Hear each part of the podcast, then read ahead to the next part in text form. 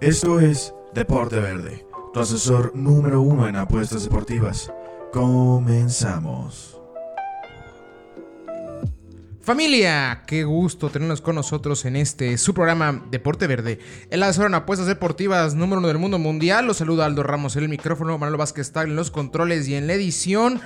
Viernes 9 de octubre del 2020. Semana con cielo súper despejado, ¿no? Manolito rico.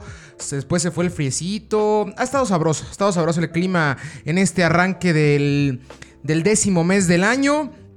Información deportiva, sí, hay un pequeño de parón, un ligero parón conforme al ritmo que teníamos, porque las grandes ligas no verán actividad este fin de semana, ninguna liga europea ni ninguna liga en el continente, debido a que tenemos fecha FIFA, clasificatorias en caso de CONCACAF, perdón, de Comebol y de la UEFA. Buenos partidos interesantes, tocaremos tres en específico el día del día, del día domingo. El caso de León, una tragedia lo que está a punto de pasar, al parecer Roberto Cermeño el día de hoy fue a desalojar, bueno, a desalojar todo lo que quedaba por parte de la institución de Pachuca, por parte del grupo Pachuca para quedarse con el Camp Nou y quedarse con el Estadio de León. Le, le pertenecía al Estado. Es su problema, ahorita lo desglosaremos como se debe.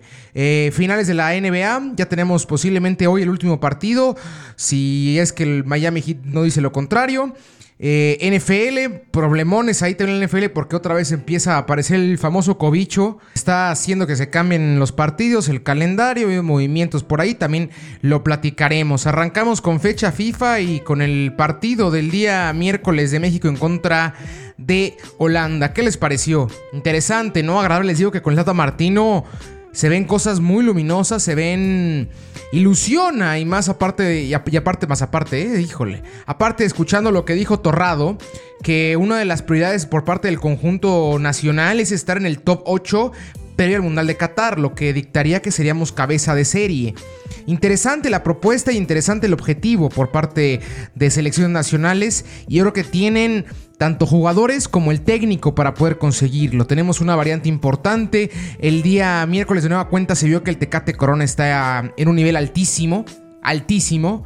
Fue el mejor del partido y eso que jugó en una posición en la cual no estaba acostumbrada, acostumbrado en todo el año.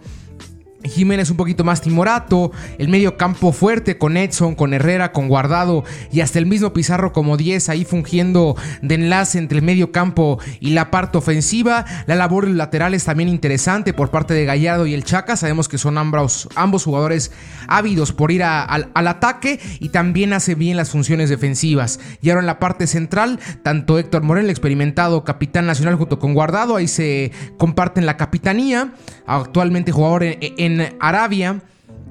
Y César Montes, el cachorro, el cual teniendo un reflector importante, en una vitrina importante para que los grandes clubes europeos lo empiecen a ver. Es un tipo alto, un tipo con buenas capacidades. Lo hemos platicado, creo que le faltan dar ese... ese... Uh, el último escaloncito, la última pisada para poder estar a niveles europeos. Después entró Néstor Araujo, que, lo he platicado, en mi, en opinión es el mejor defensa central hoy en día en ritmo en el balompié nacional. Eh buenas cosas por parte de los dirigidos por el Tata Martino. Creo que lo que más se destaca es que se le jugó al tú por tú en la selección holandesa. Si bien no salieron con el cuadro titular, pero de arranque estuvo Donny van de Beek, de arranque estuvo Memphis Depay, estuvo el mismo Virgil van Dijk, estuvo Vindaldum, un equipo interesante, Babel. O sea, si bien creo que, por supuesto, que pueden poner un, cuadro mucho más interesante, como el mismo Frankie de Jong o igual Van Dyke, eh, Vindaldum, Depay, Derun. Creo que es un equipo el cual puede estar mucho más complementado, pero, pero una estructura interesante la que salió a la cancha por parte del cuadro holandés. Y les voy un dato: México es la selección europea que más le ha ganado a Holanda en el Amsterdam Stadium. Tres veces la ha ganado por ahí.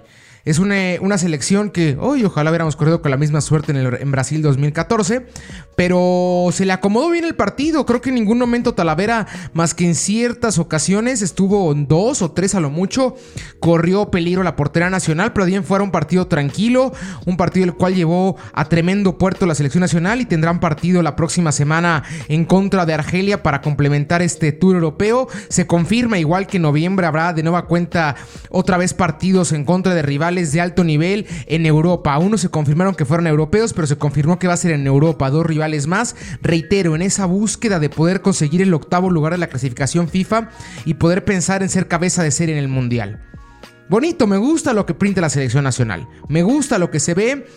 Creo que Martino, repito, tiene muchísimas variantes de donde agarrar tanto a nivel nacional como a nivel europeo. Si bien no tenemos esa generación entre comillas dorada, con guardado en Europa a altísimo nivel, el mismo Moreno en Europa a altísimo nivel, el Chicharo, Herrera.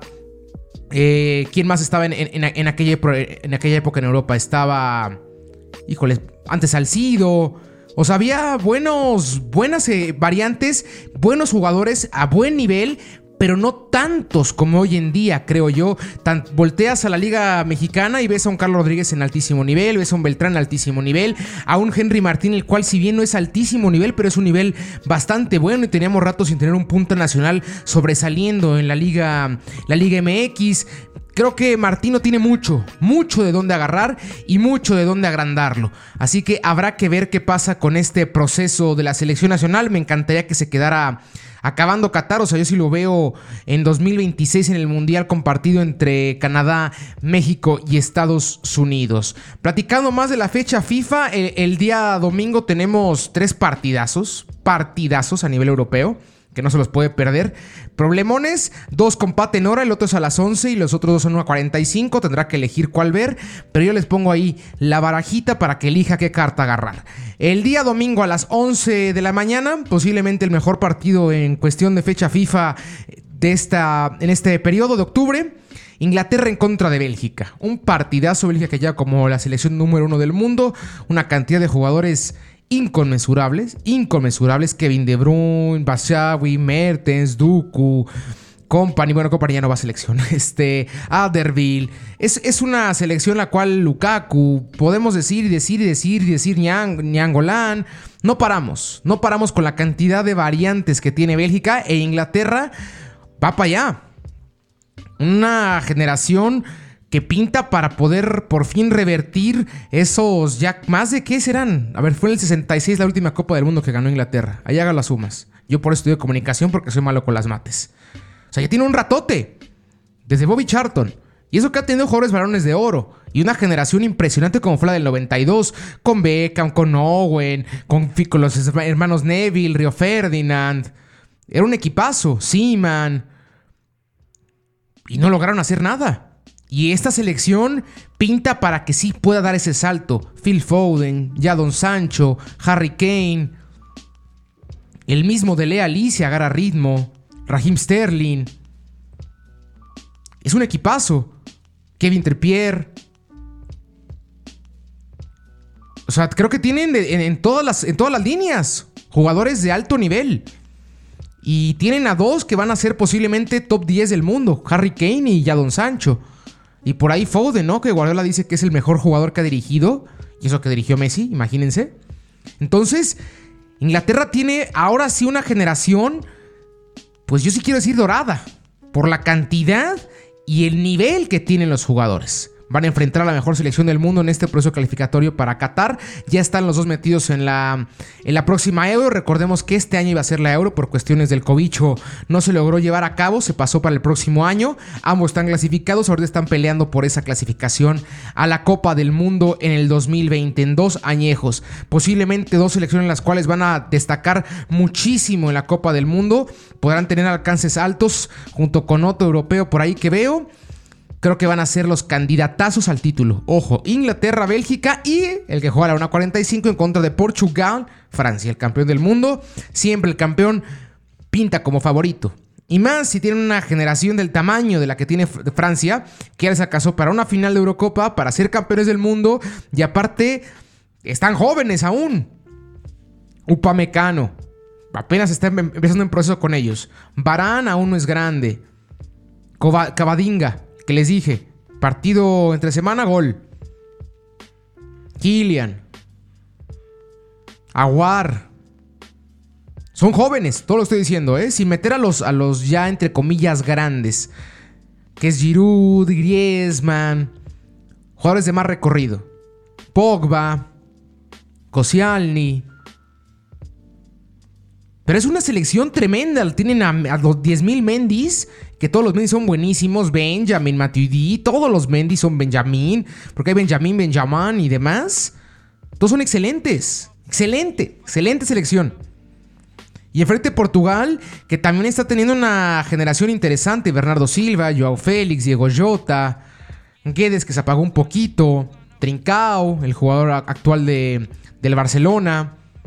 Y todos comandado por... Sí, que está 16 goles, sí, escucho bien, 16 goles de convertirse en el futbolista con más goles en la historia del fútbol. ¿Cómo es eso, Manolo? Estamos en la época del futbolista que más goles ha metido en la historia del fútbol. Está a 16 nada más de, rebasar a Pele, Cristiano. Privilegiados. Es un privilegio. Porque si le gustan los números, vea a Cristiano. Si le gusta el arte y lo bonito y lo poético, vea a Messi. Allí están las dos partes. Lo que usted elija. Ambos son colosos del tamaño del fútbol, caramba.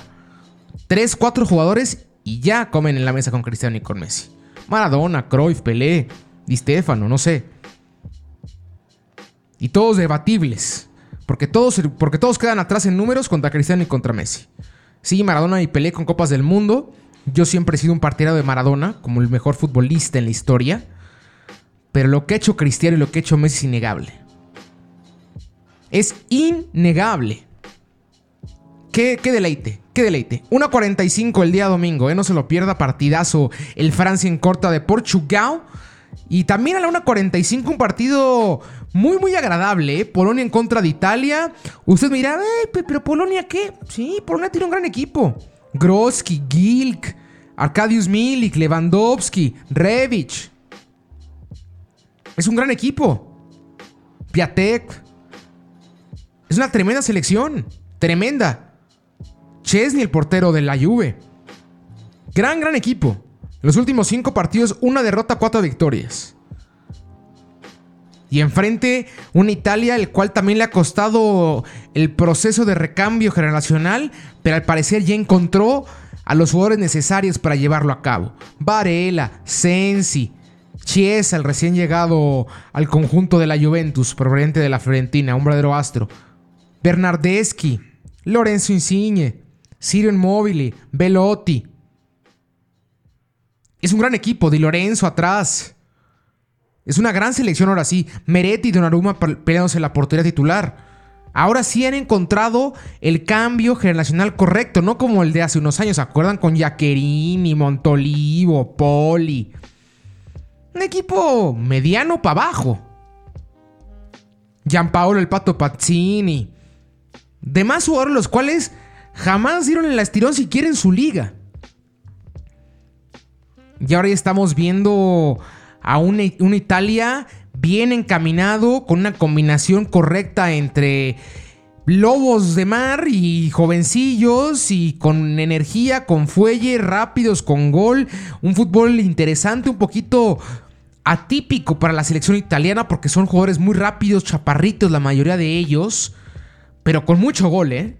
Con muchísimo gol y escurridizos a montones. Es un gran partido. Un verdadero partido el que tendremos el día domingo. ¿Cómo están las apuestas? ¿Cómo le metemos este fin de semana? Ahí les va.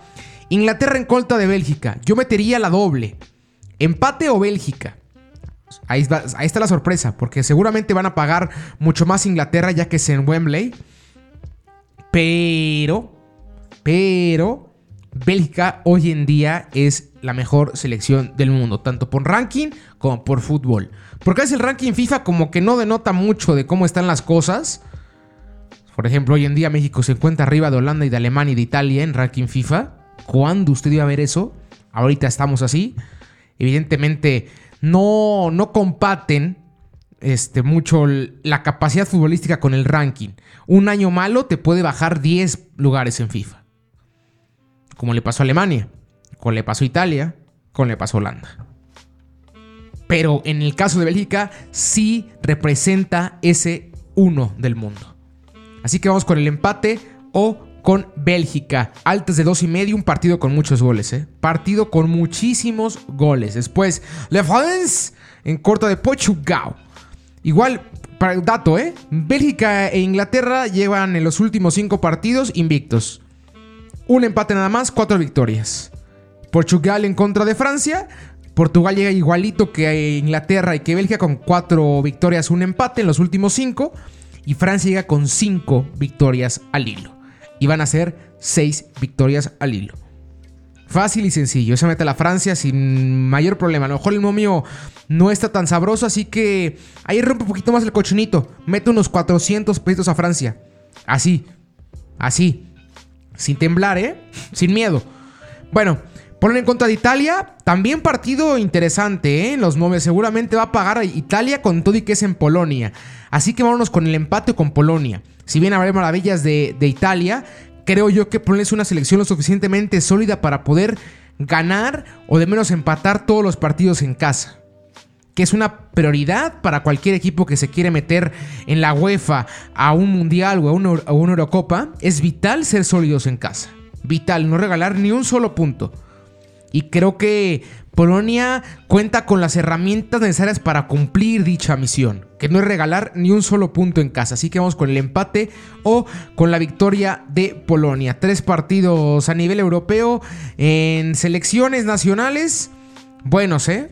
Buenos partiditos. Vámonos, que no hay Liga MX, gente. No hay Liga MX, Manolo. Estoy muy triste. Nada más platicamos un poquito de lo que pasó el día de hoy con, con el León. Para ahora sí tocarlo bien. 2019, vámonos para atrás. Bueno, no vámonos más para atrás que 2019. ¿Para qué 2019? Te lo voy a contar, Manolito. Aquel chisme.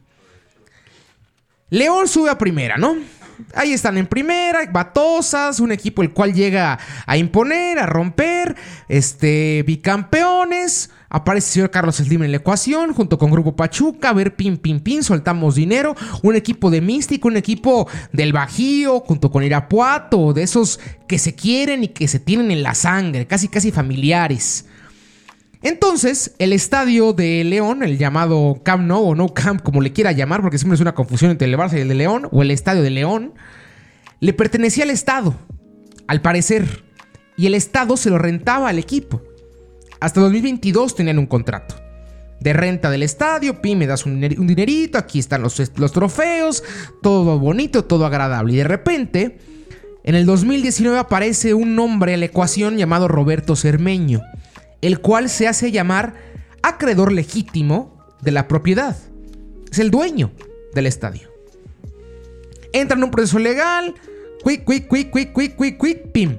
Finales del año pasado, Roberto Cermeño se queda con el estadio, se comprueba que sí es suyo y que iban a entrar a procesos como de discusión ahí con el Grupo León y con el Grupo Pachuca para ver si se lograba continuar este, prestando o se compraba lo que fuera, ¿no? Viene todo esto del COVID, no se logran llegar a ningún tipo de acuerdo, no hay juzgados siquiera abiertos, se entorpece muchísimo la discusión y el día de hoy la gente de Roberto Cermeño fue a sacar todo así como embargadores. Adiós todo lo del estadio Manolito, todo. Tuvieron que mandar el grupo Pachuca, cuentan este, camiones para resguardar los trofeos porque también se los querían tirar casi casi como si fueran este, servilletas.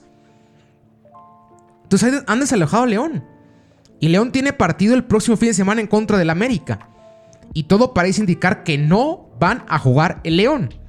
Por lo que me comentan, por lo que me dicen ahí mis pajarillos, el equipo de León va a jugar la próxima, la próxima jornada en el estadio de Irapuato, en el campo fresero. En lo que se esclarece todo esto. Obviamente la afición de León salió a romper y a quejarse y a reclamar por lo que está pasando con su estadio, por lo que está pasando con su club.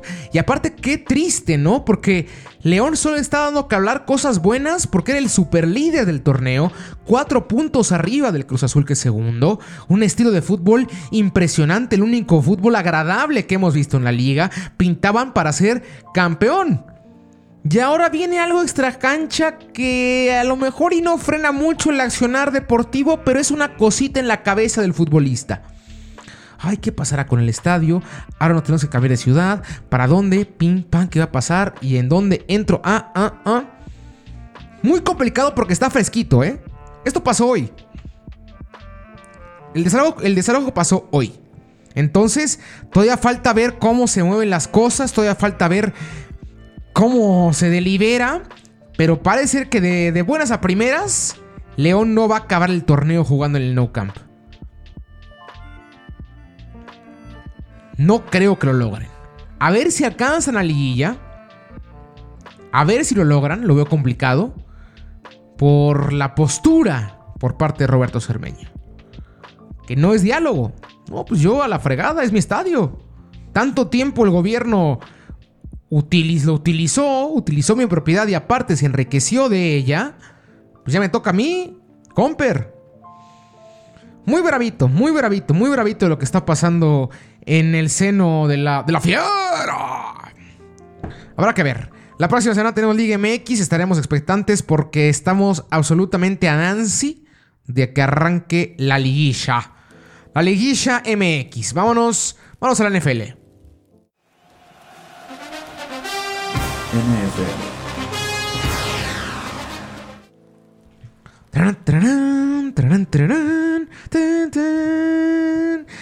Semana 5 de la NFL. ¿Qué tal ha parecido la temporada? Agradable, unas cuantas sorpresillas por ahí, movimientos, pim pam. Buenos partidos, ¿eh? ¿Qué partidos hemos visto en serio, eh? ¿Qué partidazos hemos visto? Eh Noticias tristes, sí. Ha, habido de nueva cuenta casos de COVID en la, NFL. El equipo de los Jets el día de hoy hicieron oficial que fueron, que regresaron a, las instalaciones para hacer un chequeo porque al parecer alguien salió positivo. Aún estén, veremos si va a jugar el día domingo en contra de los Cardinals. Están ahí contemplando. El caso de Tennessee, confirmados varios este, con COVID. Si va a jugar el día domingo en contra de los Bills y deciden moverlo al día martes en un Tuesday Night Football, aunque no exista, lo inventamos aquí. Eh, complicado, complicado por la cantidad de staff que hay, entonces con uno que se contagie puede hacer un foco muy, muy, muy, muy grande, muy grande. A diferencia de, la NBA, que todo es una burbuja, son equipos de total un staff de 20 personas, 25, 30, ya me fui alto. Y aquí estamos hablando que la NFL son 30 casi casi jugadores nada más. Entonces, tienen que trabajarse y tienen que estar muchísimo más al pendiente y es muy complicado mantener a todos en la misma instalación como lo hicieron con la, con la NBA, como posiblemente se haga con la Conca Champions. Así que empiezan a haber foquitos. Igual los Pats anunciaron hace dos semanas que Cam Newton tenía COVID. Ya salió afortunadamente para la causa de los Pats y también afortunadamente porque no queremos que haya ningún tipo de tragedia. Eh, pero hasta el momento la NFL dice continuamos. Show must go on. No paramos aún hasta que ya no podamos porque este barquito tiene que andar. Porque es el barco que más dinero nos deja. Arrancamos el día dominguirri. Bueno, ayer tuvimos el partido que enfrentaba al conjunto de Tampa en contra de los Chicago Bears. Acá ganando los Bears 20-19. Vimos un Tom Brady enojadísimo. Una furia con su línea. Una furia. Porque Chicago, si bien va, va muy, muy bien. Pero como aquel meme de Malcolm, el del medio, Dewey, esa no es tu familia. Así está ahorita el equipo de Chicago no parece que tenga ese alcance y están ahorita rompiendo cualquier cantidad de quiñelas y Tampa se le empieza a ir el barco.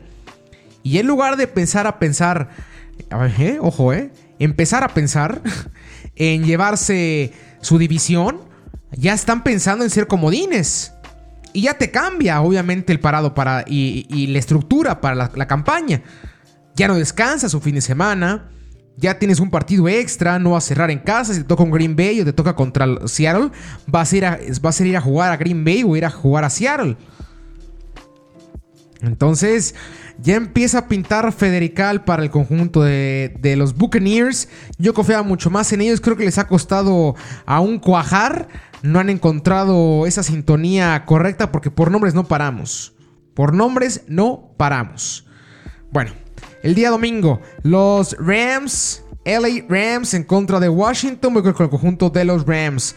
Tennessee y Buffalo que estaba pactado para el día domingo, les digo que se movió para el día martes, ahora hablamos de él. Steelers en contra de Filadelfia, voy con el conjunto de los Steelers. Gran arranque por parte de los Steelers, mm, buen equipo, con casi nada o con nada logrando, bueno, a la ofensiva, ojo, porque defensivamente hablando sigue siendo un equipazo. Un equipazo, creo que están teniendo alcances un poquito más altos de lo que cualquiera hubiera esperado una temporada con una derrota nada más a, estas alturas. Creo que es bastante buena. Después, los Jets en contra de los Cardinals. Habrá que ver qué es lo que dice la NFL, si se va a llevar a cabo o no este partido. Yo creo que se lo va a llevar aún así los Cardinals. Los Jets confirmo que es el peor equipo hoy en día de la NFL. Houston en contra de Jacksonville. Voy con el conjunto de Houston. Un partido muy peleado, ¿eh? Diferencia de 7 y tope, hasta 3. Bengals en contra de Baltimore. Bien los Bengals, ¿eh? Muy bien Joe Burrow, muy bien. Lo platicamos. Creo que le va a costar muchísimo estos primeros años, estos primeros años y más con la franquicia que tiene lograr llegar siquiera a playoffs, pero ya cualquier victoria para él se siente como no Super Bowl, pero casi casi un partido divisional.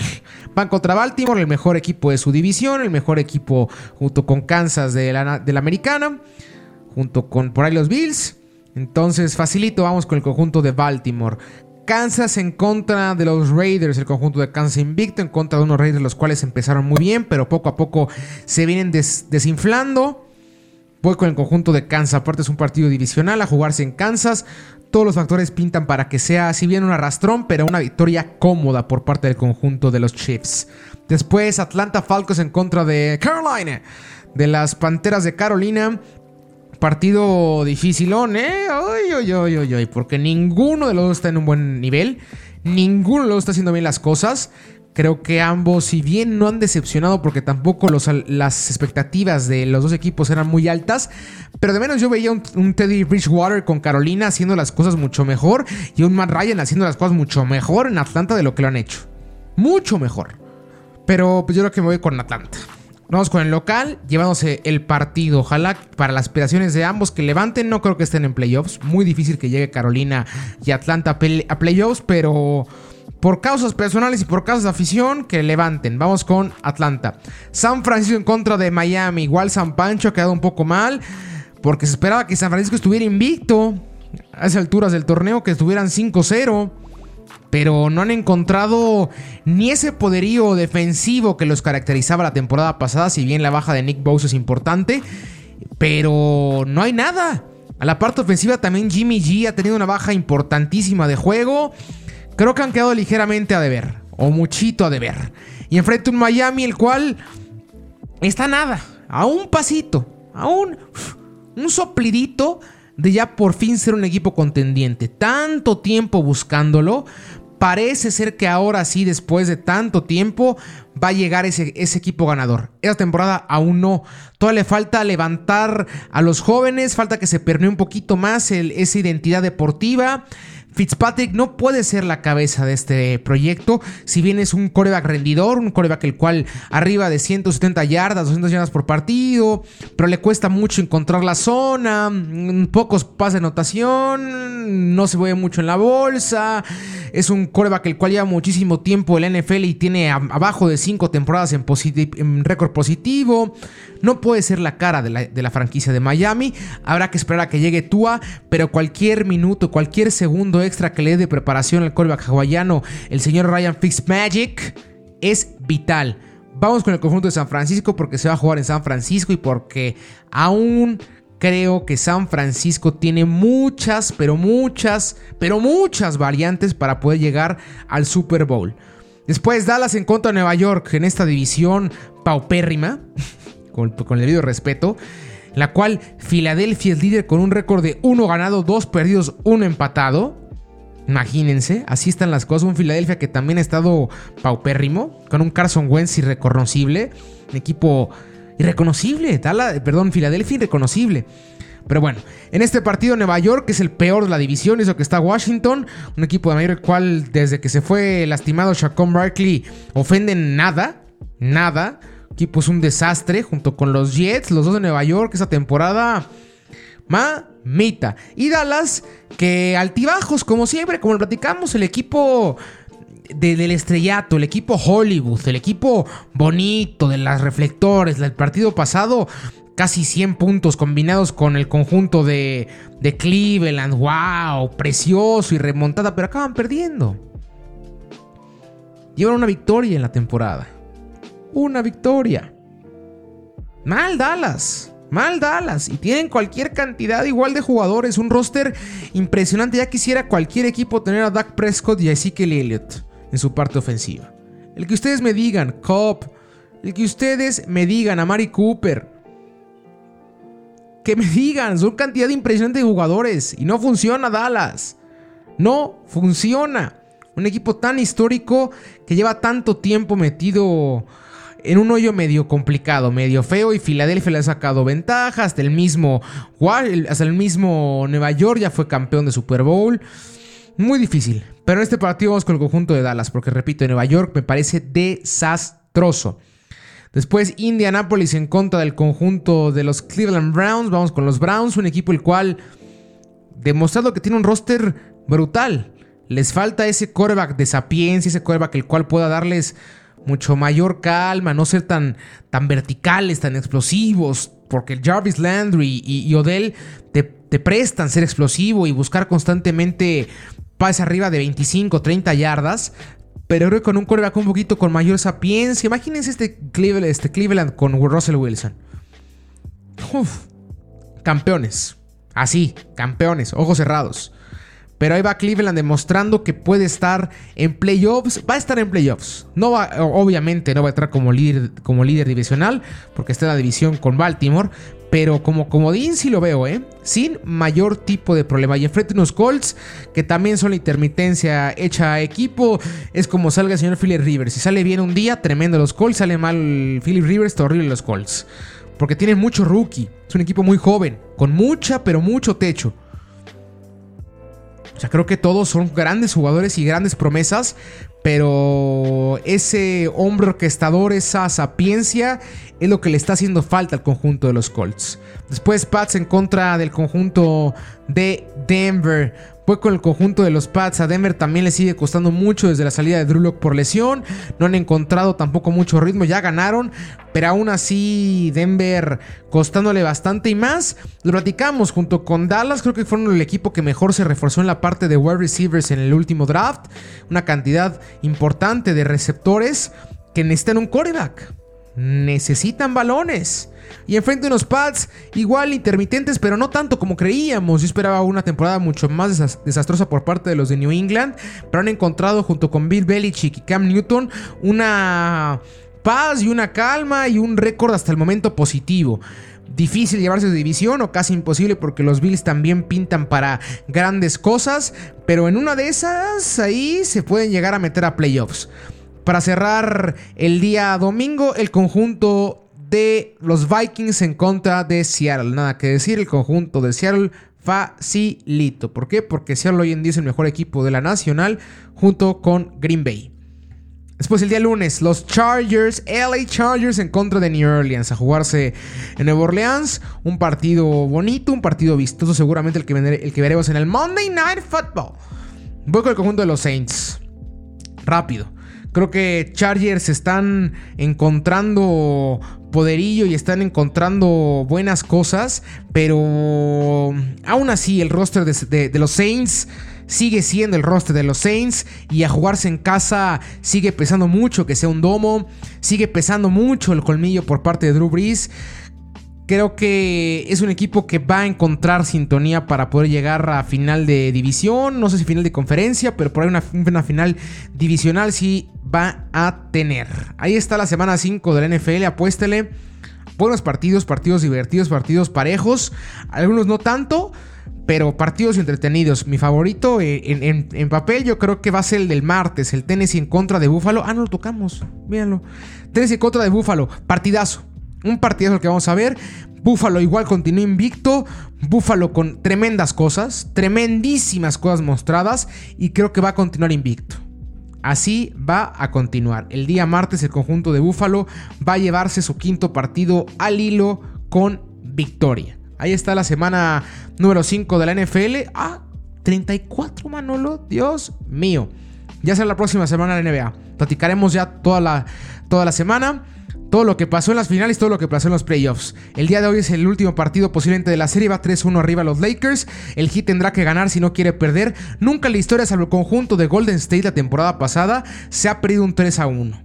Imagínense, Golden State perdió 3, iba ganando 3-1 y perdió en contra de los Raptors. Pinta casi imposible que pase esto este año debido a que LeBron James y compañía están en una sintonía tremenda. Tremenda. Bueno, con eso llegamos al fin del programa. Yo fui Aldo Ramos. Manuel Vázquez tal estuvo conmigo en los controles y en la edición. Síganos en las redes sociales, por favor, arroba Verde en Instagram y en Twitter, Deporte Verde en Facebook. Que haya muchísima suerte. Un abrazo.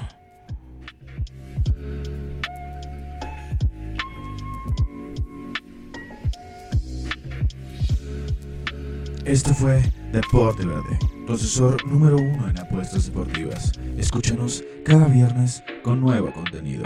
Síguenos en nuestras redes sociales, Deporte Verde, Facebook, Deporte Verde, Instagram y Twitter. Hasta la próxima.